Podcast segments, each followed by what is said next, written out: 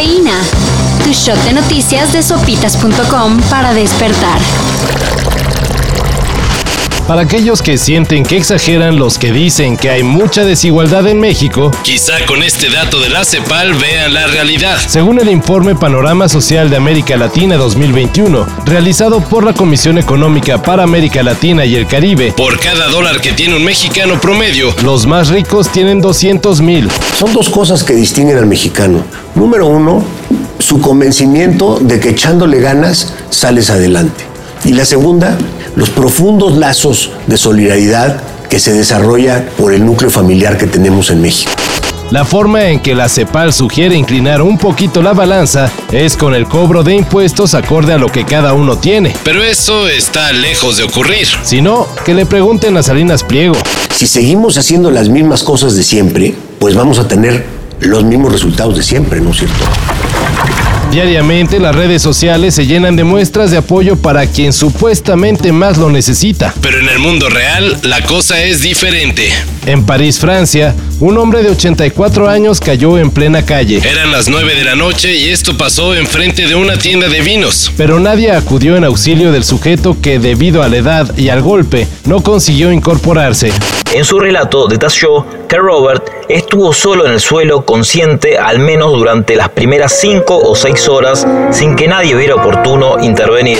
René Robert Nombre del sujeto y fotógrafo de profesión, estuvo tirado en la calle durante nueve horas, solo hasta que alguien dio aviso a una ambulancia. pero ya era demasiado tarde. ¿De verdad aún confías en la bondad sujeto murió de hipotermia. Los Juegos Olímpicos son una competencia, pero también sirven para unir a la humanidad. ¿O no? Por temor a hackeos y robo de información, atletas de países como Reino Unido, Estados Unidos y Países Bajos viajarán a Beijing Sede de los Juegos Olímpicos de Invierno, sin dispositivos electrónicos propios. en su lugar, Sus respectivas delegaciones les proporcionarán un celular completamente nuevo. pero el cual deberá ser destruido al regresar a su país. ¿Quién de ustedes creyó que tenía permiso para hacer una crítica de la política china? Bueno, es verdad. Los chinos explotan a su propio pueblo con trabajo forzado. ¡Tú cállate, Thor! Estás para mostrar músculos, no pensar, maldito idiota.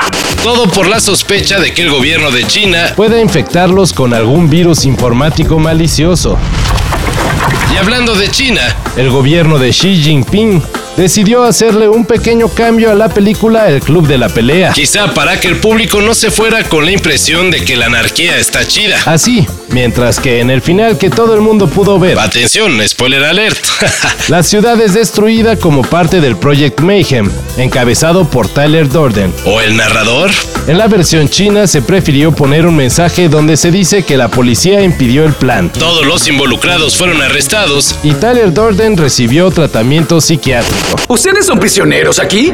Algunos dijeron que Pu se parecía al propio presidente chino, así que somos ilegales en China ahora.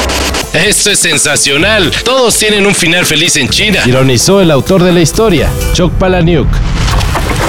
Por fin, un festival pensado especialmente para las tías locochonas. Ayer se anunció el line-up del Tecate Y Emblema. además de lucirse con Gwen Stefani, Kali Uchis, Chorches, Y hasta Dana Paola. el festival tendrá como acto principal a los mismísimos Backstreet Boys. El Tecate Emblema se realizará el 13 y 14 de mayo en el Autódromo Hermanos Rodríguez y los boletos estarán a la venta el 1 y 2 de febrero Para esto mayor información, en sopitas.com. Cafeína. Shot de noticias de sopitas.com para despertar.